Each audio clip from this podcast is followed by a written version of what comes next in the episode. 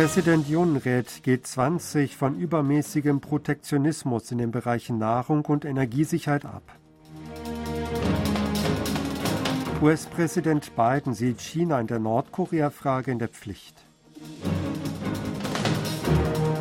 Veröffentlichung von Namensliste mit Opfern bei Massenpanik sorgt für Auseinandersetzung.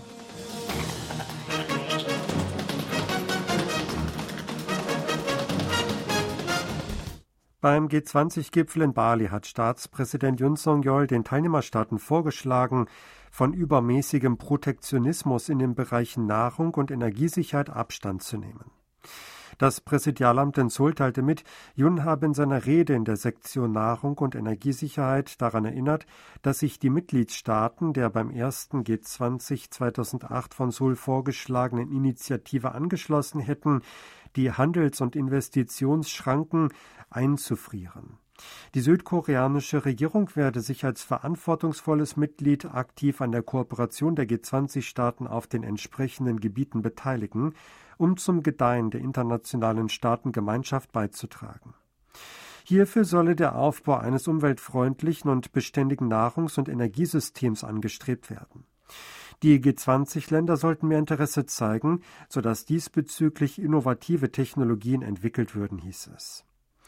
Jun ergänzte, durch die sogenannte grüne öffentliche Entwicklungszusammenarbeit werde Südkorea die Entwicklungsländer unter anderem bei der Reduzierung von Treibhausgasemissionen aktiv unterstützen. US-Präsident Joe Biden sieht China in der Nordkorea-Frage in der Pflicht. China habe die Pflicht, Nordkorea zu einem verantwortungsvollen Verhalten zu drängen, habe Biden dem chinesischen Staatspräsidenten Xi Jinping am Montag auf Bali gesagt. Nach dem ersten Gipfeltreffen der beiden Präsidenten sagte Biden bei einer Pressekonferenz, er könnte nicht sicher sein, dass China Nordkorea im Zaum halten und unter anderem von einem Atomtest abhalten könne. Doch sei es gewiss, dass Peking keine Zuspitzung der regionalen Spannungen wünsche. Er habe deutlich gemacht, dass die USA bestimmte Maßnahmen ergriffen, die defensiver seien, sollte Nordkorea zu solchen Mitteln greifen. Dies diente dem Schutz der USA und der Verbündeten Südkorea und Japan. In einer separaten Mitteilung, die nach dem dreistündigen Gipfel veröffentlicht wurde, heißt es, dass Biden Bedenken wegen Nordkoreas provokativen Verhaltens geäußert habe. Alle Mitglieder der internationalen Gemeinschaft hätten ein Interesse daran, Nordkorea zu einem verantwortungsvollen Verhalten zu ermutigen. Weiter heißt es in der Erklärung, dass Biden das eiserne Versprechen für die Verteidigung der Verbündeten im Indopazifik unterstrichen habe. Laut einer Mitteilung des chinesischen Außenministeriums habe Staatspräsident Xi Jinping bei dem Treffen mit Joe Biden auf Nordkoreas Bedenken wegen der Nuklearfrage hingewiesen. Die Veröffentlichung einer Namensliste mit Opfern der tödlichen Massenpanik in Itaewon sorgt für eine Auseinandersetzung. Das Online-Medium Mindele hatte die Namen von 155 Todesopfern vom 29. Oktober veröffentlicht.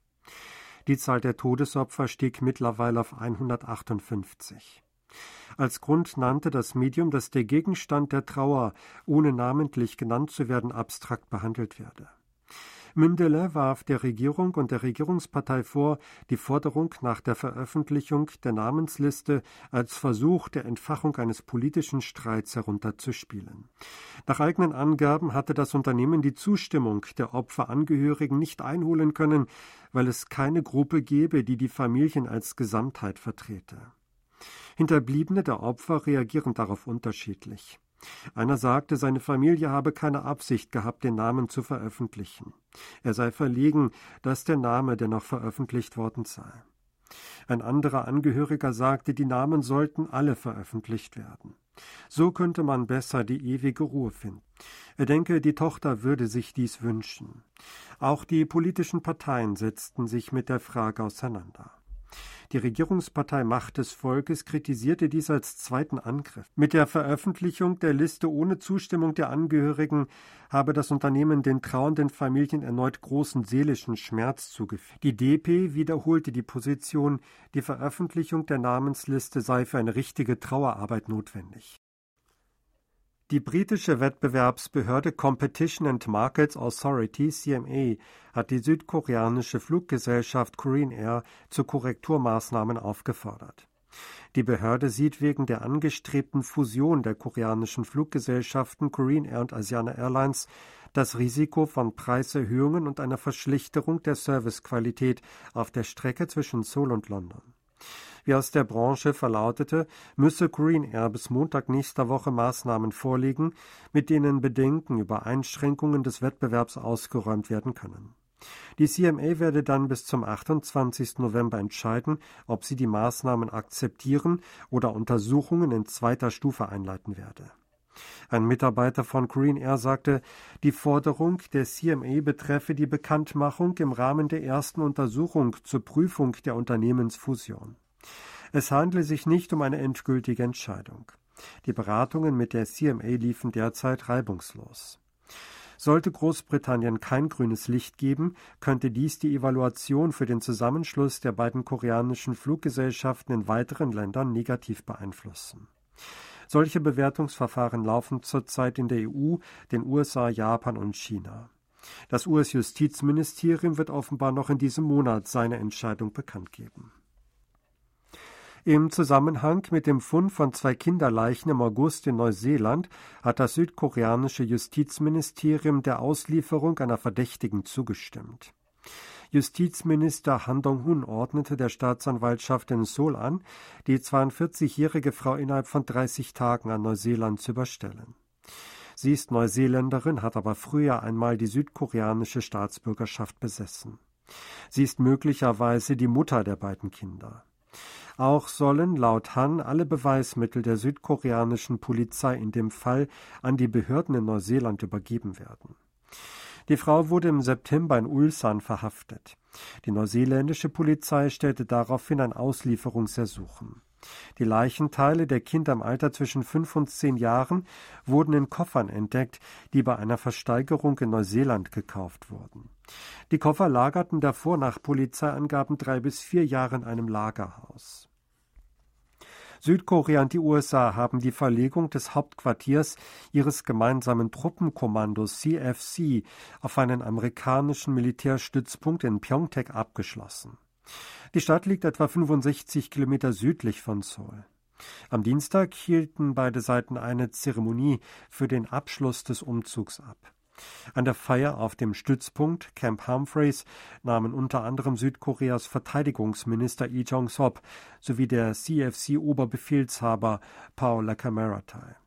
Das Hauptquartier des gemeinsamen Truppenkommandos hatte sich zuvor 44 Jahre lang im zentralen Stadtbezirk Yongsan in Seoul befunden. Im Juni 2019 hatten Seoul und Washington beschlossen, es nach Pyeongtaek zu verlegen. Beim CFC liegt nach wie vor die Befehlsgewalt über die gemeinsamen Streitkräfte in Südkorea in Kriegszeiten. Infolge der zunehmenden Beliebtheit des Campings seit dem Pandemieausbruch hat die Zahl der Campingplätze in Südkorea erstmals 3000 überschritten. Nach Angaben des koreanischen Tourismusverbandes belief sich die entsprechende Zahl Ende September auf 3205. Im September 2019, etwa drei Monate vor dem Ausbruch der Covid-19-Pandemie, lag die Zahl bei 2357, um rund 30 Prozent weniger als dieses Jahr. 579 der 3205 Plätze sind auch für Autocamper zugänglich. Unterdessen steigt auch die Zahl der Reiseagenturen wieder, deren Zahl während der Corona-Zeit stets gefallen war. Die Zahl lag Ende September bei etwa 20.500. Es sind aber immer noch 9,3 Prozent weniger als vor dem Ausbruch der Pandemie. Sie hörten aktuelle Meldungen aus Seoul, gesprochen von Sebastian Ratzer.